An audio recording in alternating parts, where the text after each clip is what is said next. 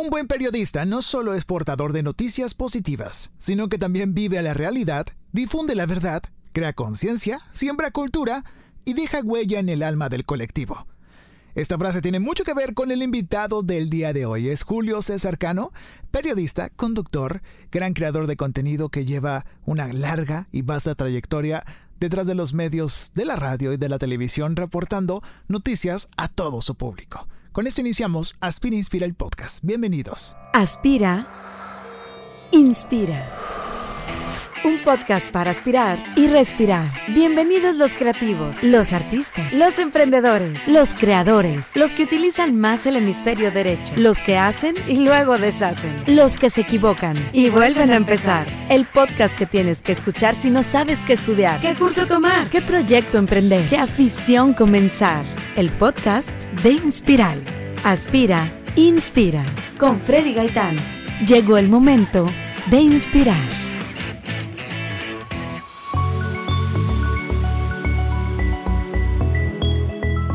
Así como lo escuchaste, ya está con nosotros Julio César Cano, gran periodista, conductor, anchorman de los buenos, de los que escuchamos, de con los que crecimos. Yo no crecí tanto con él porque ya, digo, no somos tan, tan alejados de nuestra edad. Yo creo que me llevas unos, ¿qué serán? ¿Meses? Tengo 45. Ah, bueno, me llevas unos 10 añitos. Ah, es, un buena, es una buena cantidad. Es una buena cantidad, pero yo sí me acuerdo de haberte visto en algún momento en mi juventud, ya haciendo pininos en todos los medios. Queremos conocerlo. Bienvenido, ¿cómo estás? Julio. Gracias, Freddy.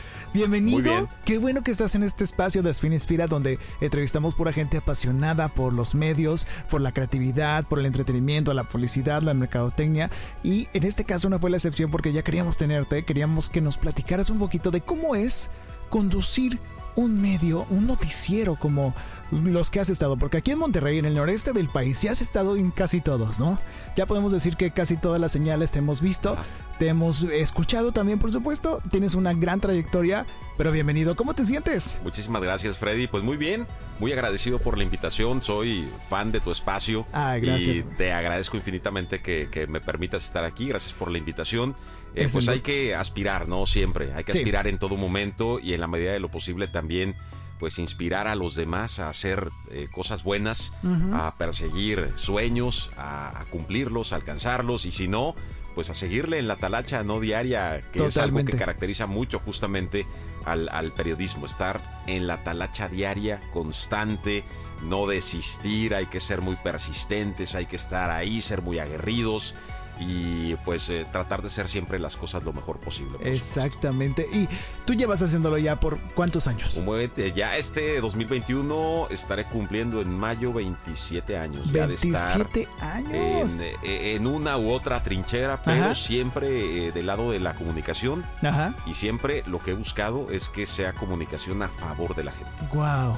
Y, y se- y por eso mismo iniciamos con esa frase, porque yo he visto tu labor eh, de- detrás del medio, por supuesto, delante y detrás de la cámara o del micrófono, pero también en tus redes sociales, tú en tu propia audiencia y comunidad, te has hecho un curador de noticias, has compartido lo mismo que compartes en tus otros medios, pero también con mucha responsabilidad social de darle voz y darle foco a lo que a los que lo necesitan, ¿no? A los casos que lo necesitan. Siempre te veo con esa responsabilidad y, ese- y esa labor, pues no altruista, pero sí con mucha responsabilidad y, y- y relación con todos ellos, con todo tu público que te sigue y dice, Julio, comparte esta noticia, Julio, ayúdanos a dar, eh, a, mostrar todo esto que está pasando en nuestra parte de la ciudad o en nuestro país, ayúdanos a, a- a dar foco a todo esto. ¿Y cómo te sientes tú con eso? O sea, ¿tú sientes esa responsabilidad? Sí, es una responsabilidad que yo adquirí de hecho desde Que desde nadie te estábamos impuso. en la carrera. No, nadie, nadie, te dijo, publica esto. No, no, no, no, no. Tú para dijiste, nada. yo lo quiero hacer. Sí, no, y desde, de hecho, desde antes que, que tuvieran auge las redes sociales, Ajá. cuando yo empecé en esto, y estando todavía como estudiante en la Facultad de Comunicación de la Universidad Autónoma de Nuevo León, eh, fue algo con lo que yo siempre me identifiqué. Ok. Había eh, algunas clases que estaban enfocadas obviamente en, en eso, y, y al yo ver el trabajo de colegas, a los que ahora ya puedo llamar colegas y que he tenido admiración por ellos eh, pues eh, toda la vida, eh, pues, traté yo de agarrar ese ejemplo, ¿no? Y de gancharme de eso. Siempre me, me- me casé con el tema del periodismo social. Sí soy quizá muy crítico, cuestiono mucho, eh, doy mi opinión personal de algunos temas en particular, siempre tratando de ser sumamente responsable, es parte de mi trabajo, pero me he enfocado o he tratado de enfocarme en eh, la mayor medida posible en lo que es el periodismo social. Y ser justamente esa voz que en muchas ocasiones la gente eh, pide, pero no se la dan o no la tiene. Yo creo que parte de la responsabilidad social de, en el periodismo, pues, es esa. Además de informar, uno de los rubros creo que es el de, ser un periodista social. Busco ser un buen periodista social y tratar de dar siempre voz a la gente y no estar delante de ellos o detrás de ellos. Siempre le he dicho a la gente, nos toca o me toca en este caso trabajar hombro a hombro. Ahí pegaditos y pues insistir en, muchos temas. Y reportando la nota y haciendo presión también, por supuesto, a las autoridades correspondientes. Picando costillas. sí, e, es algo, yo creo que la gente lo agradece, las empresas también lo agradecen porque has estado del lado de las empresas también y el gobierno te lo agradece también porque haces un llamado público, llamado también a invitar a la gente a concientizar sobre ciertos temas que el gobierno necesita, por eso siempre has trabajado one to one con ellos, pero vamos a remontarnos, vamos a, vamos a regresar, mi querido Julio, a cómo empezaste en todo esto, para la gente que te ha visto en la tele, te ha escuchado en la radio, te ha visto en algún medio escrito, pues queremos saber también cómo fue. O sea, no todo esto es de gratis, no todo esto es por dedazo o porque alguien te debía un favor y de qué pásale Julio. Pues no, o sea, todo esto lleva un gran eh, proceso de talacha claro. que te has llevado por más de 27 años y todo esto lo empezaste porque estudiaste una carrera, ¿sí? Y que esa carrera fue periodismo. Periodismo, tal cual. En la, en la Facultad de Comunicación de la UNI de la Universidad Autónoma aquí en Nuevo León. Así es. Este, te recibiste y cuál fue tu primer acercamiento al medio. Tú empezaste como pasante, como, eh, ¿cómo se le llama? Eh, practicante. practicante. Sí, prácticamente valga la redundancia. Fuiste practicante. En Televisa en el 94, de hecho estaba yo a mitad de la carrera, fue en 1994, un 1 de mayo de y luego, luego a cámara. No, no, Empezaste no, Que fíjate que eso que decías ahorita es bien importante y al menos yo en lo personal lo agradezco infinitamente que no haya sido algo por dedazo, algo por, por compadrazgo, por amigos, por un favor. No, eh, porque la verdad pues yo no tenía a nadie conocido en los medios de comunicación. Mi enfoque siempre fue radio, siempre quise hacer radio desde que yo era estudiante, por eso entré a, estudiar comunicación y periodismo, pero la vida me llevó por televisión. Justamente me llevó por televisión, ¿por qué? Porque justamente el camión que yo tomaba de la Facultad de Comunicación, ahí en la punta de la loma, Ajá a mi casa, ya al poniente de la ciudad de Monterrey, pasaba un ladito de Televisa. Pasaba ya eh, ahí por la cuadra, donde está Televisa Monterrey. Cerca de las tortas estas famosas que ah, están por ahí. La Sixto.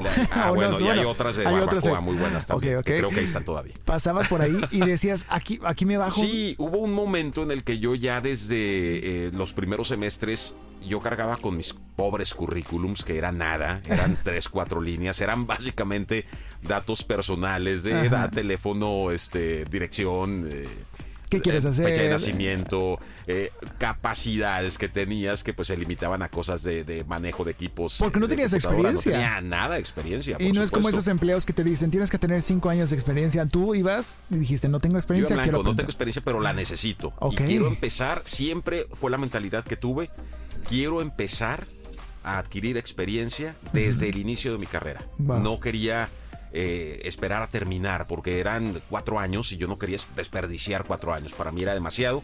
Eh, las cosas no son de repente como uno quisiera. Eh, algunas puertas se cerraron definitivamente, que ya posteriormente se abren por azares del destino. Sí. Pero eh, yo ya cargaba con mis currículums. Un día me decidí, me bajé ahí en, en, Televisa. Eh, me recibió el guardia de seguridad de una manera muy amable. Eh, me recibe el currículum y me dice, eh, no, ahorita no, yo te recomiendo que vengas el lunes, era un viernes, lo recuerdo muy bien. Vente el lunes y yo te paso a recursos humanos. Y lo cumplió.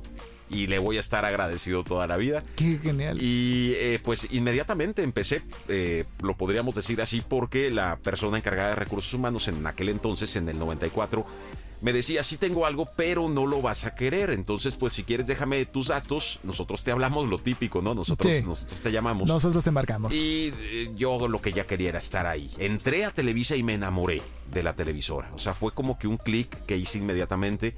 Me gustó el ambiente, me gustaron... Eh, entras a un lugar mágico, ¿no? Para mí era algo mágico ver el ambiente, ver que la gente corría, ver que andaban todos apurados, ver esos pasillos, el corredor del arte, ver o pasar por un lado de un estudio de televisión, eh, todo eso, o sea, a mí me, me llamó, me llenó inmediatamente. Entonces yo le dije a esta persona, no me quiero esperar, dame lo que tengas en este momento. y me insistía, me insistía ella, me decía, no, porque no lo vas a querer, entonces nos esperamos mejor. Bueno, dime qué es. Es que para qué te digo, no lo vas a querer. No me imagino, estoy así. Sí, y le insistí, le insistí hasta que me dijo, es que es para venir a trabajar los domingos en la noche. Y yo, va, ok, o sea, sí, sí lo acepto. Y me decía, no, es que no vas a querer. Dime, o sea, dime qué es. Sí acepto el día, el día domingo, en la tarde, noche, sí puedo no tenía nada que hacer realmente. Y me dice, es para ser telefonista en programas deportivos. Ah. Bueno, eso fue un lunes, para el domingo yo ya estaba de telefonista en los programas deportivos, estuve ahí algunos meses. ¿Ya tenías esta voz? De la que eh, estamos escuchando? O sea, ¿te cambió la voz eh, muy rápido? Pues me cambió la voz desde sexto de primaria. O sea, y tú ya, maestra, ¿qué tal puedo ir al baño? O sea, tú ibas a, tú hablabas así ya correcto. Siempre me agarraban de maestro de ceremonias. ¿En serio? En las secundarias. Es que yo creo que eso impuso a, la señorita que te atendió en recursos humanos y por eso mismo dijo, mm, aquí hay material, aquí hay algo. por qué, pero ya insistían que yo no iba a querer, que no me iba a parecer.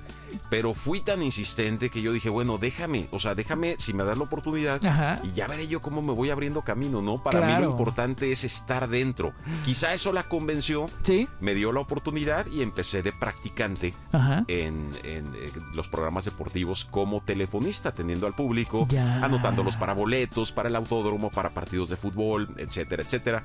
Y, fue un... Eh, ¿Cómo contestabas el teléfono, te acuerdas? La Peña Futbolística. Buenas tardes. ATM era un programa de automovilismo. Tomo tus datos. Y pues eh, ahí escuchabas de todo, ¿no? De la gente. En el programa de fútbol, principalmente, era escuchar de todo. O sea, desde felicitaciones hasta alguien que no estaba de acuerdo con lo que se estaba diciendo.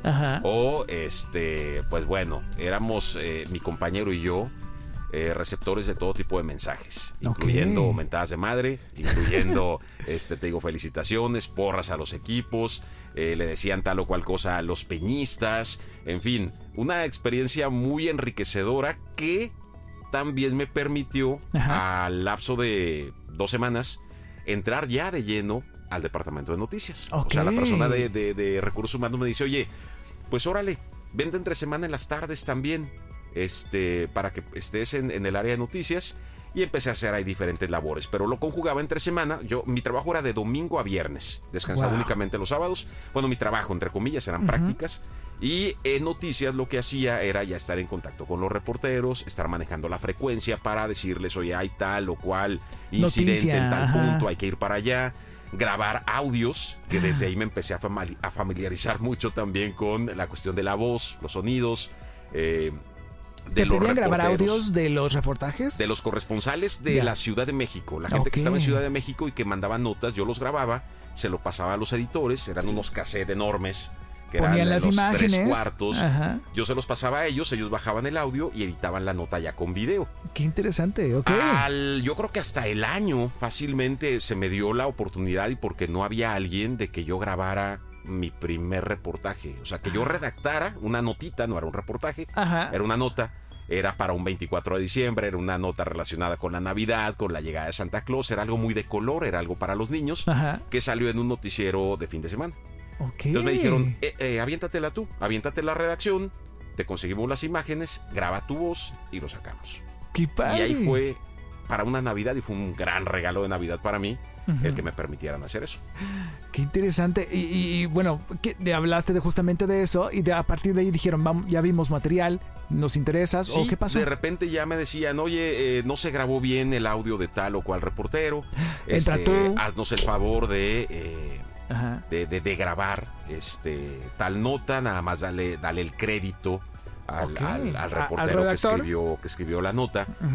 Y yo decía, pues ni doy mi nombre, o sea, este, yo soy feliz con que Wow. me dejen grabar y escucharme, que desde aquel entonces hasta la fecha no me gusta escucharme. ¿Cómo? No me gusta. No me puedes decir eso. No me gusta escucharme. Yo que te he contratado para varias cosas aquí en Inspiral de locución. Y que me te estás- agradezco, pero estás no me gusta diciendo- escucharme. No me digas eso, ¿cómo no te gusta escucharte? Yo me dejo guiar por ustedes que son los que saben de esto. No, no, no, no, Eh, la, Julio. la- la dirección es súper importante. Claro, en- en- pero en sin el talento chamba. no puede jalar, no podemos hacer Muchas nada. gracias. Qué pero interesante. prefiero no escucharme y sé que debo de hacerlo Ajá. Porque pues es la mejor manera en la que podemos corregir eh, pues, Pues, muchos errores ¿no? las que, equivocaciones, ajá. Eh, la entonación, la modulación, etcétera. Entonces no te gusta escucharte. No me gusta, nunca me ha gustado escucharme. Bueno, es eh, qué bueno. Eso Creo habla- que a varios colegas les pasa lo mismo. Sí, sí, sí, sí hemos, es- sí hemos escuchado de gente, pero lo bueno es que tienes también los pies en la tierra y dices, ok, necesito escucharme para saber cómo mejorar estas notas. Ahorita mismo que estás en un proceso también de analizarte, analizar, tu- más adelante hablaremos de eso. Pero bueno, pasó que estuviste haciendo tu primer nota, tu primer reportaje dentro de este noticiero, dentro de Televisa Monterrey. ¿Cómo fue que llegaste allá a, subir dentro de, de esas responsabilidades? Bueno, en todo este proceso estuve como asistente de producción, estuve como redactor, estuve también como productor. ¿Cómo se da el ya eh, salir a cuadro? Ajá, Eh, fue también una oportunidad que se dio, de esas que se tienen que aprovechar ok. y que te toca la suerte de estar ahí en el momento, ¿no? Igual. Todos los días para el noticiero matutino, el noticiero Buenos Días, que seguro mucha gente, seguro mucha gente Claro. recuerda con Gilberto Marcos Sí, sí, sí. porque pues eh, sentó muchos precedentes ese espacio informativo Ujú. para el cual yo estuve trabajando durante muchos años, estuve redactando y eh, en una ocasión había que pasar un reporte vial todos los días, bueno, varios reportes a cierta hora. Ajá. La reportera que daba esa información al aire por teléfono eh, no llegó. Tuvo una complicación vial justamente. Y no es como ahora que te enlazas por celular y Sí, sí, puedes sí. darlos desde, desde O donde lo estés. peor es mandar un, un WhatsApp, un voice note, ¿no? Exacto, no, en ese, en ese No entonces no de existía eso. nada de eso. Tenías que estar físicamente ahí No, no, no. para poder pasar el reporte vial. Entonces no llega y ya se estaba acercando el momento en el que teníamos que pasar ese reporte al aire No, no, no. y no podíamos decirle al licenciado Gilberto Marcos, la reportera no llegó. Entonces teníamos ¿Por qué? Porque que era muy. pasar la eh, información. o sea, se iba a cuatrapear todo. Sí, era claro, muy y era estricto. importante. Y, y el, el licenciado Marcos siempre ha sido muy estricto en que si se que hace un compromiso con la gente, que de ahí también yo creo que aprendí mucho. Si se hace un compromiso con la gente, pues tienes que cumplirle, no puedes fallar. Claro. La gente está esperando, quizá antes de salir de casa, una hora, eh, información vital, información importante, oportuna, como es la vialidad, que hoy Sí. por hoy sigue siendo algo importante. Ajá. Y que desde aquel entonces ya se empezaba a marcar también camino en ese sentido. Ok. Y se acerca mi jefe, el jefe de redacción, y me dice, este, tal persona no alcanza a llegar, este, entonces prepárate. Saca la información, habla a las corporaciones, ya tienes los datos, los teléfonos de dónde hablar. Cruz Verde, Cruz Roja, Tránsito de Monterrey, Tránsito de Guadalupe, etcétera. Y saca datos para dar un reporte de minuto y medio, dos minutos a lo mucho. Ok. Pues el corazón a mil por hora. Empecé a hacer las llamadas, empecé a hacer la redacción, ya tenía yo el... el- Re- o sea, cuando dices redactabas, eso no era computadora, era así, así no, escrito. a mí me casi. tocó redactar en máquina de escribir las. Remington famosas, enormes, que cada tecla que eh, presionabas sonaba de Televisa a la Alameda, se escuchaba. Era una cosa impresionante. Y, Wow. y Ya muy agradecido por eso también. Eras de ¿eh? las últimas generaciones que les tocaba Sí, eso, ¿no? exacto. Y porque había gente que se resistía a que entraran las computadoras a la redacción de Televisa. No. Así de plano, de sencillo, digo, por la costumbre, por Y eran lo los del 90s trabajo ya, de años. Ya era el 94, 95. Finalmente, no, miento, ya era el 96, que fue Sí, cuando sí, a mí sí. se me dio esa oportunidad de, Wow. de- de- de entrar. Y se da porque finalmente hago yo la redacción. Por fortuna ya tenía la experiencia mínima, pero experiencia de, de redactar un poco más rápido, Ajá. de saber cuál es el estilo que le gustaba este, al, al conductor del noticiero, en este caso el licenciado Gilberto Marcos, que también era director del canal en ese entonces Wow. y redacté el reporte. Eh, se, le, le comentan a él que voy a ser yo. Eh, le dicen, fulano de tal, es, es el, es quien va a dar hoy el reporte vial. Entonces fue como que el redactor, pues ok, va, adelante. No puso ninguna objeción y pues entré al aire.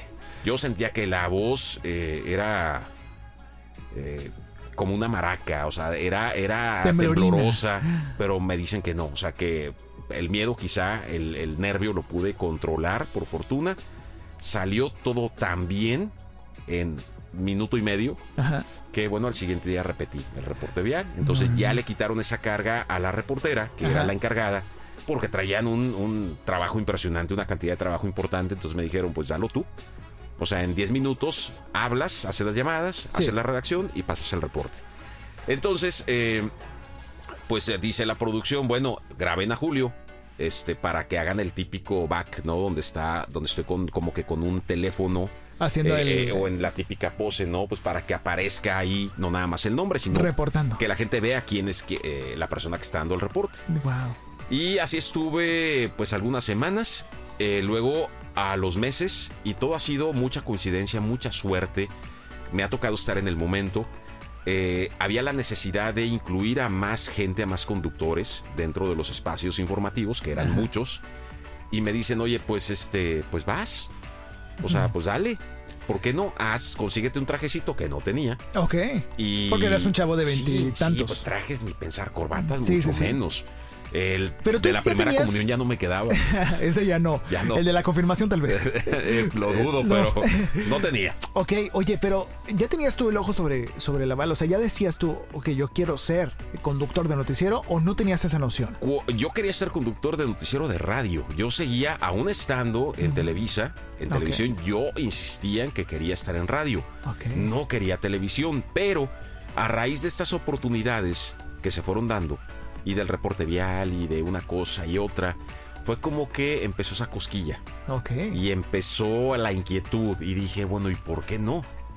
¿Y por qué no si lo quiero hacer en radio? ¿Por qué no? Si no se puede allá ahorita, pues ¿por qué no empezar con televisión? Y seguramente esto me puede abrir la puerta de radio posteriormente. O sea, tú tenías al revés tus expectativas cuando mucha gente espera de que, ok, voy, empiezo en tele. radio y luego ya voy a tele, ¿no? La Exacto. tele, ¿no? En tu caso fue al revés. En mi caso fue al revés. ¿Y te dieron la oportunidad de hacer un casting o ya ibas sobre la idea? Hicimos un casting, varias personas. Hicimos casting cinco personas. Wow, Y de esas cinco personas quedamos tres, incluyendo a tu servidor. qué impresionante. Y a raíz de ahí se me asignan noticieros relámpago, que así se les denominaba en aquel entonces, que son breves, de cinco minutos. Ajá, como los balazos donde- nada más. ¿no? Exacto, en donde el mismo conductor del noticiero relámpago Ajá. era quien redactaba las notas y salía a cuadro a, No, a darlas. no. Entonces empecé con eso fines de semana, en ocasiones entre semana, y luego se da o se abre otra oportunidad para eh, ser coconductor en los noticieros de fin de semana, los Ok. sábados específicamente. Y de ahí, bueno, vinieron ya muchas, muchas otras cosas. Qué interesante. Eh, eh, eh, o sea, llegó todo ese tiempo que estuviste en Televisa, ¿cuánto tiempo? Fueron 10 años prácticamente. 10 años en Sí. Televisa. Sí, sí, sí. Empecé, dos, eh, empecé en 1994, salí de ahí en 2004. Y haciendo tu papel más grande, ¿cuál fue? ¿Conducir el matutín o...? Lo que me encantó fue el poder combinar, antes de salir de ahí, varias cosas, que fue ser reportero, Ajá. ser productor del noticiero nocturno eh, durante de lunes a viernes, vaya, y ser el conductor titular de noticieros de fin de semana, sábados y domingos. Entonces mi trabajo ahí era 24/7, yo encantado de la vida. Yo vivía en Televisa, yo vivía en ese medio de comunicación, yo pedía más, yo quería estar más tiempo, no a cuadro, Ajá. quería hacer más cosas, porque Sí. también si algo me enseñaron mis padres también toda la vida es el, pues empezar desde abajo, el en donde estés, hacer de todo un poco, que nadie te cuente. Finalmente, que sepas lo que implica la edición de una nota, la redacción de una nota, reportear una nota, dar a conocer a cuadro una nota, Y orquestar todo eso también. todo exactamente. Como productor que en como ese- productor, bueno, me dio, me dio muchas armas. El hecho de poder ser productor y poder hacer eh, la planeación total de un noticiero, me dio muchas armas para pues poder hacer quizá un poquito mejor mi chamba estando frente a la cámara. Eso es, eh, eso es muy bueno porque no muchos eh, conductores de noticias tienen esa oportunidad, ¿no? o sea, eh, solamente viven desde un lado de- de- de- del ring, ¿no? Pero tú en este caso tú estuviste en todos y sabes cómo funcionas y sabes qué necesita a veces el productor de ti como conductor, ¿no? Alárgate, Claro. acórtate, directo. Fíjate que hubo una ocasión en que uno de mis tantos jefes que tuve ahí me puso sobre la mesa la situación y me dijo, este, en este momento tienes que escoger. O te quedas conduciendo o te quedas produciendo. Yo digo, creo que mucha gente hubiera dicho, pues me quedo conduciendo. Quizá puede ser un tanto más cómodo, puede ser pues, una zona de confort, te mantienes vigente, a cuadro, etcétera. Eh, pero le agarré tanto amor y tanta pasión a, producir un noticiero que escogí producir un noticiero. Y estuve un año fuera del aire. No, no, no. Estuve un año completito fuera. ¿Y cómo sentiste la gente? ¿Te extrañó? O sea, ya había sí, gente que, marcaba por teléfono. Eh, es que todo era por teléfono. Sí, sí, todo había eh, un staff de telefonistas, igual así como estuve yo fin de semana para deportes. Eh, entre semana, fines de semana, pues había de tres a cuatro compañeras telefonistas que tomaban todos los recados. Y sí, sí recuerdo con mucho cariño, ¿no? Que había. Que la gente ¿dónde está Julio? ¿Qué pasó? Eh, eh, esas muestras, ¿no? De, de, confianza, de cariño de, de, la gente. Igual cuando regresé, o sea, cuando ya se me dice, oye, ya puedes regresar, ya estamos en posibilidades de que puedas hacer las dos cosas al, al, mismo tiempo. Qué padre. Y pues yo encantado también, digo, no dije que no, este, porque podía hacer ambas cosas. Pero si me, si me daban a escoger, prefería mil veces la producción de noticias que la conducción.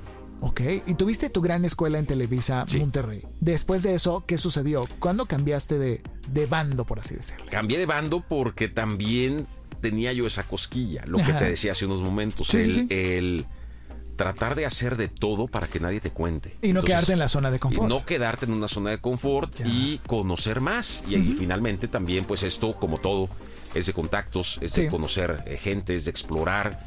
Y recibí una invitación muy interesante para sumarme al equipo de la Secretaría de Salud del Estado. Ok. Sin dejar lo mío, que es la comunicación. Entonces el ofrecimiento es, ven, apóyanos como jefe de prensa, jefe de comunicación social, en donde tienes que estar en contacto con los medios de comunicación, estarlos atendiendo, pasar información, prepararnos información y ver campañas de salud en general, que hay también durante los siete años prácticamente que estuve ahí pues aprendí muchísimo porque seguía ejerciendo la comunicación y el periodismo de alguna manera desde un enfoque pues muy social. Yo creo que el más social que, me ha, de los más sociales que me ha tocado, hacer, porque era estar en contacto y en comunicación ahora sí muy directa con la gente y no solo de la zona metropolitana de Monterrey. Me imagino que en esos tiempos fue la super campaña contra el dengue que empezó. Me tocó eh, epidemia de dengue, me tocó pandemia de influenza H1N1. Eso fue ese tiempo. Sí, me tocó en ese tiempo. También. Eh, Crisis impresionantes. Y la, las famosas, bueno, ahora sí los, los huracanes, los enemigos huracanes. no sé si te tocó Alex en ese tiempo. Me tocó Alex, exactamente. Y ahí pues Secretaría de Salud también tenía brigadas y todo. Jugó un papel muy importante porque había que estar trasladándonos un día así y el otro también principalmente a zonas del sur de Nuevo León que habían sido muy, muy afectadas por, por el fenómeno meteorológico, por el huracán Alex, que si aquí veíamos todo destruido, eh, pues en, en, zonas del sur de Nuevo León la situación era muy complicada.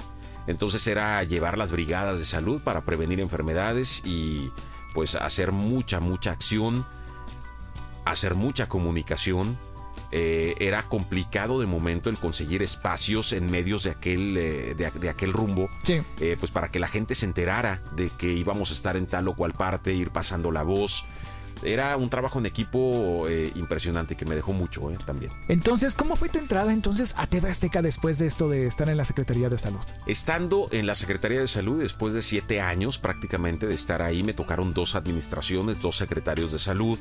Eh, también surge repentinamente una invitación por parte de gente de TV Azteca, con quienes pues yo tenía mucho contacto, obviamente, porque mi labor dentro de salud implicaba estar en comunicación con ellos.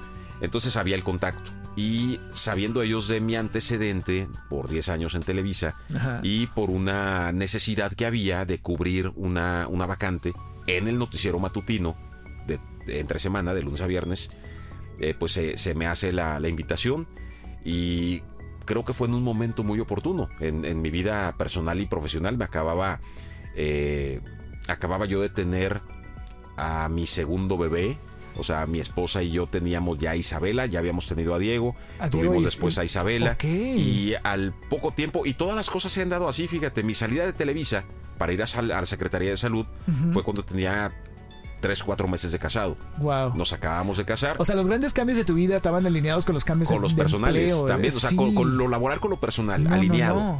Eh, ha, sido como muy marcado. Sí, sí, sí. Entonces consideramos también que era como que un buen momento, porque eh, permitía eh, también quizá un poco más de tiempo, permitía fines de semana, en la medida de lo posible, porque los medios de comunicación nada está escrito, por supuesto. Claro. Y eh, pues se, podía. Se podía hacer. Se podían hacer cosas muy buenas si yo tenía ese cambio que finalmente acepté y estuve pues poco más de nueve años en, en TV Azteca, también con, pues para mí fue una experiencia muy, muy importante. Estuviste mucho tiempo ahí, estuviste en los, mejor, en los noticieros con más vistos del canal, tengo entendido. Estuviste en, diferentes, creo que eh, horarios matutinos. la mayor parte del tiempo fue en el matutino. Ya la, la, última parte, los últimos meses de mi estancia ahí fue en el noticiero nocturno. Ah, ok. Así es. Qué interesante. Y después de ese proceso de estar en TV Azteca también, que fue otra escuela para ti, que aprendiste muchas cosas, pasaste ahora a una nueva transición de ahora estar en el, en el noticiero del Estado, ¿no? Exactamente. Que es en Canal 28 TV Nuevo León. Así es. Y también posteriormente estás ahora en radio. ¿Estuviste en radio también? ¿Cumpliste tu sueño de estar en radio? Sí, fíjate que fue algo bien curioso que quisiera eh, hacer, abrir un paréntesis grande porque... Como te decía, mi sueño era ese. Mi sueño era hacer radio en un momento de mi vida profesional. ¿Y te se te olvidó por un rato? Nunca se me olvidó. No. No, eso siempre estuvo. Siempre estuvo, siempre estuvo, siempre estuvo. Pero pues había que esperar. ¿Y cuál fue el primer noticiero de radio que condujiste? Eh, Enfoque Monterrey, en Núcleo Radio Monterrey, que ahora, bueno, la estación la tiene el Heraldo. Sí, sí, sí. El Heraldo Radio. Que es parte de, ajá, exactamente. Núcleo Radio México. Núcleo es correcto. Y eh, Tuve que esperar, como te decía, casi nada. mucho tiempo. 20 años. Sí, no. Yo siempre cuando llego a platicar con chavos que están estudiando esto, que se están preparando y que los veo de repente muy desesperados porque sí me he topado mucho con, con chavos, chavas que dicen, pues es que yo quiero ser influencer, por eso estoy estudiando comunicación, o yo quiero salir en la tele, por eso estoy estudiando comunicación. La respuesta que siempre les doy y que siempre les daré mientras Dios me dé vida es trata de hacer todo lo que puedas antes de estar en eso que tú quieres. A mí, digo, después lo entendí. Creo que eh, no, creo que no hice mal papel al entrar en radio. Me gustó mucho, me enamoré mucho más de lo que ya estaba yo enamorado sin estar ahí. Que ya lo habías idealizado bastante. Lo había idealizado mucho. Y empecé a hacer lo que, realmente quería. Pero 20 años después de cuando yo quería haberlo hecho. Entonces, tarde o temprano, y mientras estés y mientras no se te olvide, tarde o temprano llega. Y estuviste en Enfoque Monterrey, que serán tres dos, tres años. Tres años, exactamente. Tres años colaborando en el noticiero también, que era el de la mañana o era, era, el, era el de mediodía. El de mediodía. Exactamente. Y también tenías los cortes informativos, una parte editorial, me acuerdo de una cápsula editorial muy interesante, que tú escribías. Sí, yo la escribía. Y, o sea, es... Es, es, es, otra cosa que puedo explorar. Exactamente, porque la gente piensa que ustedes, los conductores de noticieros de radio o de tele, llegan y se ponen ya, pero también tienen mucha parte en la redacción, mucha participación en la opinión, en la editorial. Que sí lo hay. Y la gente piensa eso porque también se le ha hecho mala fama. Sí. Al, al, a este tipo de trabajo, ¿no? Este, porque como en todo, digo, hay, hay gente que, que no le gusta ser quizá un poco más. Hay a quienes nos encanta involucrarnos hasta más de la cuenta, ¿no? En, en, el producto en el que estamos trabajando. Y al decir producto me refiero a un noticiero, por ejemplo, o, o, una cápsula editorial. Claro. Este, que te digo que ahí también se me permitió explorar ese, ese otro lado. Y fueron tres años lo que yo estuve ahí.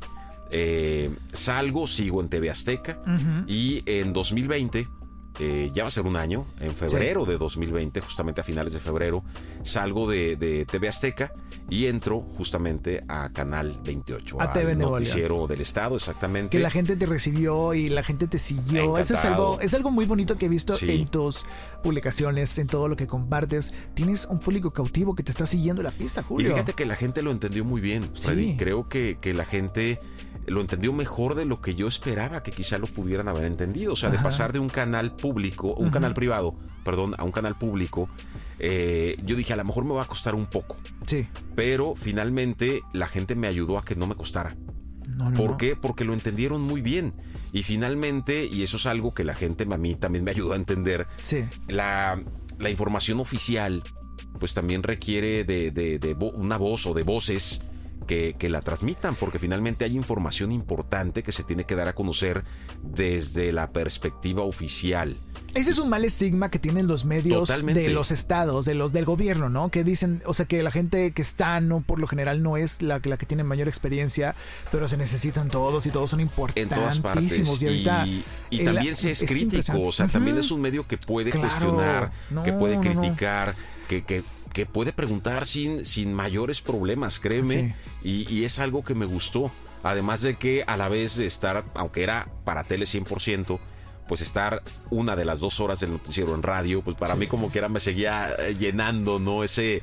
Se transmite también aquí, claro, Ese hueco. Entonces, aunque no era un trabajo directo en radio, seguir en radio de alguna manera este, pues es algo que, te permite mantener ese sueño que posteriormente se cumple. Se cumple otra vez. Otra vez porque ahora estás en este noticiero de ABC de Grupo Radio Alegría. No, Así es. Sí, sí es Grupo Radio Alegría. Que estás en este noticiero ya cuánto tiempo llevas? Unos... Llevo desde septiembre. Son... Seis, siete seis meses. siete meses, exactamente.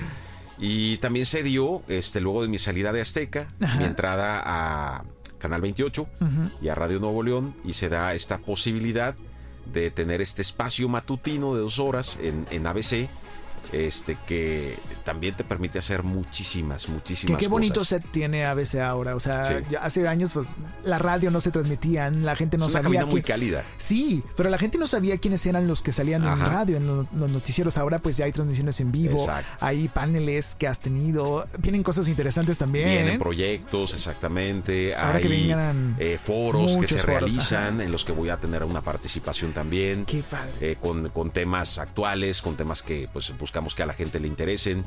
Y, pues te digo ahora, aparte, y como es un grupo completo, es internet, es radio, es prensa, también se me ha invitado para colaborar con una columna editorial en, eh, en, el periódico, este, cada 15 días.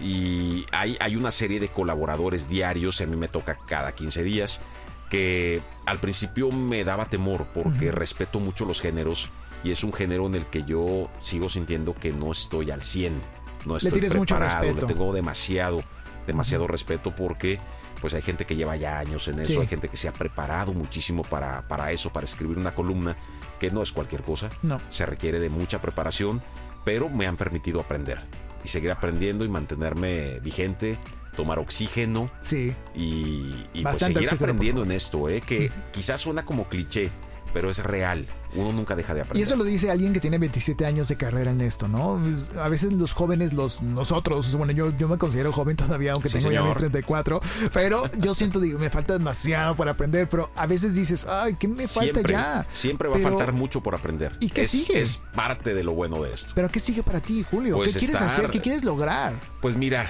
yo quisiera... Eh, Hay que dejarlo firmado aquí. para que, quede en, firmado. En, 15 años lo veas, lo escuches. ¿A qué aspiro? Sí, ¿qué aspiras?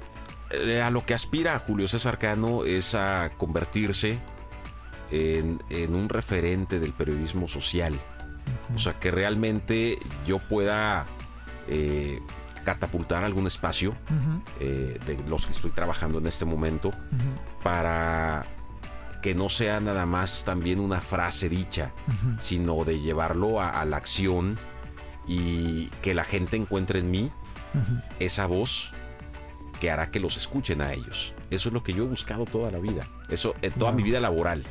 Eso es lo que yo quiero y eso es lo que persigo y así como para entrar a radio me, tardé 20 años, pues lo que me tarde en esto para, para posicionar un espacio o para posicionar una imagen eh, para ayudar a la gente, bueno, que venga lo que venga. Qué interesante. No pasa nada. Pues con todas las armas del mundo vas a contar ya, o sea, tienes todo el apoyo de tu público, de tu familia que te quiere mucho, de, de Mayra, que le mando un gran saludo también, de tus hijos hermosos y por supuesto de tus amigos y la gente que cree en ti, que es mucha gente, mucho público que te ha seguido. Justamente ayer estaba viendo una publicación que subiste y la gente compartía todo, todo, todo, porque eres el corresponsal de la gente, eres la voz del pueblo, en este caso aquí en el noreste del país, ha sido un gran icono y te felicito por eso, como siempre, Julio, y siempre eres un personaje y una de un gran profesional que admiramos mucho yo, mi esposa y por supuesto mucha gente. Y creemos que, que va a seguir ascendiendo ese camino. Y bueno, este podcast es para eso, para reconocerte todo tu trabajo, pero también para que nos platiques todo este camino que has tomado, tus dificultades, que en todo no ha sido gratis ni fácil. Y también para que nos, la, la gente que está interesada en seguir este rubro o quiere entrar dentro de algún noticiero en radio, en tele, bueno, ya tienes varios consejos que te ha otorgado Julio a lo largo de este tiempo, de este episodio, ¿no? ¿Algún otro consejo que quieras darle a todos los que quieran dedicarse a hacer lo que tú haces, amigo? Que no desesperen. La verdad que, sí es que aguanten vara. Es que tenemos que aguantar vara. Tenemos que este persistir. Hay que persistir. Es que iba a decir una frase que decimos coloquialmente, pero bueno, no quiero rayar en, en vulgaridades, ni mucho menos hay que aguantar y nos tenemos que morder los que no tenga, los que no tengamos que morder. exactamente. O sea, eso este es de, de, de, Como cuando te vacunan que muerdes una cartera para que no te duela, sí, ¿no? Sí, es eh, mira, Hijo eso. Eh, podemos llegar a desesperar, podemos llegar a, tirar la toalla, este, pero también debemos darnos la oportunidad de recoger la toalla de nuevo, Totalmente. echarla al hombro y seguir caminando y seguir persistiendo y seguir eh, buscando conseguir esos sueños, ¿no? Que, que siempre que siempre nos van a acompañar. Los hagamos o no, esos sueños siempre nos van a acompañar y qué mejor haberlos realizado y no habernos quedado con las ganas y como les decía hace unos momentos que absolutamente nadie nos cuente. Y por ejemplo, yo estoy agradecido con ustedes, con todo el equipo de Inspiral, contigo Freddy, porque eh, la verdad es que esto no lo puedes hacer tú solo y nada lo podemos hacer solos siempre es por diosidencias, como le llamamos, ¿no? Y que nos vamos topando en el camino con gente que te ayuda, que te impulsa, que te aconseja también, que te da la fuerza, no nada más en la familia, es la gente que te rodea, la gente que conoces, eh, la gente con la que de una u otra eh, manera tienes la oportunidad de, de trabajar cosas, de trabajar proyectos y que es algo, por ejemplo, que me han dado también ustedes aquí en Inspirar, ah. que es algo que yo no había explorado. Que exploramos una carrera de voiceover que estás iniciando. Locución comercial que en mi vida. Hemos grabado un montón de cosas. O sea, y, la verdad, qué bueno que nos dices esto porque estamos descubriendo esa parte de ti. Llevas ya casi dos años grabando con nosotros proyectos, audiolibros, eh, retos y. Y, fíjate que era un sueño no perseguido. Okay. O sea, ese sí era un sueño no perseguido. Era como ah, que yo escuchaba voces en radio o en los comerciales del cine, por ejemplo. Eh, las voces institucionales de estaciones de radio. Que acabas de ser uno. Comerciales, sí. Pues, gracias a Dios se ha presentado todo eso. Y como te lo platicaba en una ocasión, o sea, yo de repente voy manejando en mi carro y voy escuchando y empiezo a imitar Claro, eh, el famoso shadowing. Ajá, entonces dices tú, ay, a lo mejor yo podría. Ah, qué padre se escucha. Oye, yo me gustaría también eh, jugar con este instrumento que es la voz para hacer ese tipo de cosas, para llegarle a la gente con otro tipo de mensajes a través de otras vías. Pero era como que, ah, sí, qué padre. Igual que la, la, el doblaje, por ejemplo, que es algo que también ahí lo tengo, pero es como que un sueño no perseguido. Claro, que sería muy este, bonito tenerlo y lograrlo. Y no quitamos el dedo del renglón, quién sabe qué pasar. No, a lo mejor me tardaré 40 años. O menos, porque ahora la era, digital está cambiando tanto, va aumentando eh, la, interacción con, el público correcto, con la empresa correcta, y vas a ver que pronto lo vas a En una de esas le doy voz a algún personaje de la tercera edad de eh. Disney, no sé. porque dices tú que voy a entrar en tercera edad. a lo mejor en 40 años lo logro hacer. No, no, amigo, yo creo que te va a ir muy bien, Julio tienes un perfil muy padre. La gente que está escuchando esto ya escuchó su vozarrón, cómo da esa autoridad. Y yo creo que lo has utilizado bien y lo has utilizado con muy buena fe para un público y eso se regresa. Y se ha regresado, supongo, en tu familia, en tu vida, en tu vida personal y se va a seguir regresando porque eso, todo eso se revierte. Así que vamos a seguir haciéndolo. Eh, te invitamos a que no nos dejes como nuestra voz del pueblo, como nuestra voz corresponsal de, estas noticias que necesitamos en nuestro país, que siempre puedas hacerlo. Una recomendación que nos puedas hacer, Julio, siempre le preguntamos a la gente que viene de invitado de que qué nos recomiendas, algún libro, una alguna película, alguien a quien seguir, una, una serie, algo que, que tú consumas que, que, esté relacionado con tu chamba, con tu trabajo, con lo que te has eh, desenvuelto y que digas, mm, sigue a esta persona o léete este libro o escucha este podcast. Mira, fíjate, la, las recomendaciones que siempre doy, no soy quien, no me considero quien para dar consejos, pero sí recomendaciones. Eh, es lo que ya les decía ahorita, el, el, en lo profesional, eh, persistir estar insistiendo, no quitar el dedo del renglón, tratar de prepararte siempre y al decir prepararte me refiero al seguir aprendiendo constantemente y hacer de todo un poco dentro de tu ámbito, ¿no? Para que, insisto, nadie te cuente. Pero cuando me llegan a hacer así una, una, pregunta, como, como tú ahorita que me das la oportunidad de recomendarle, de recomendarles algo, eh, me trato de enfocar más en el ámbito personal también, porque creo que si estás bien en lo personal, vas a estar bien definitivamente en lo profesional.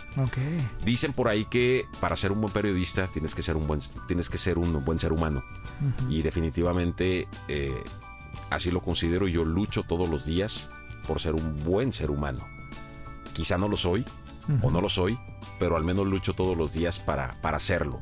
Y estar bien tratar de estar bien física, mental, espiritualmente, creo que nos puede ayudar en todo. Y en lo profesional no es la excepción.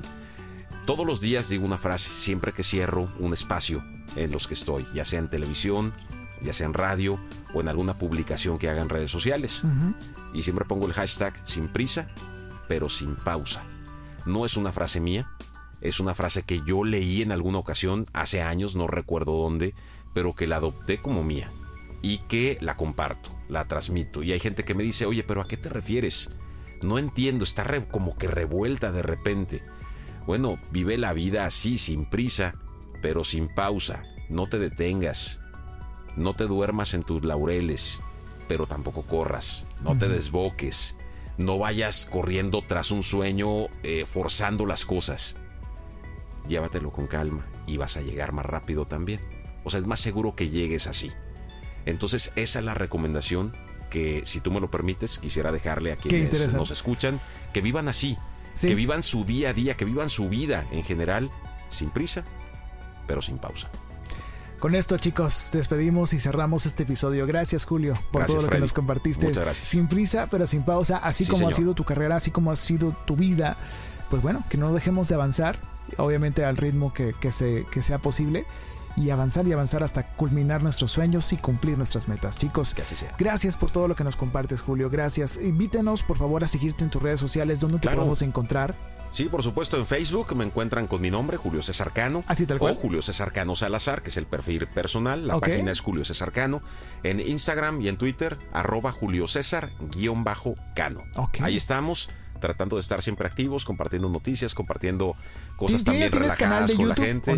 Eh, fíjate que necesito impulsar un poquito más ahí eso. Bueno, no un poquito, mucho más. sí lo tengo, sí lo tengo, pero eh, espérenlo pronto. Necesito, necesito ya este, aplicarme. Esta es una, esta es una especie de, mm, no quiero ser amarranavajas, pero quiero condicionar a mi querido Julio para que lo pueda tener. Así que siempre que, escuches este episodio, acuérdate y pronto esperamos verte por allá. Claro que sí, verás que, verás que, algo, algo haré. Algo saldrá muy bueno de ahí. Gracias. Claro que sí. Vamos a hacer algo muy padre juntos. Y pues sigan a Julio, este cercano, sigan a Hola Inspiral también en Instagram para que estén al pendiente de todo lo que hacemos, los cursos, los podcasts, los contenidos que vamos produciendo aquí en la Casa Inspiral.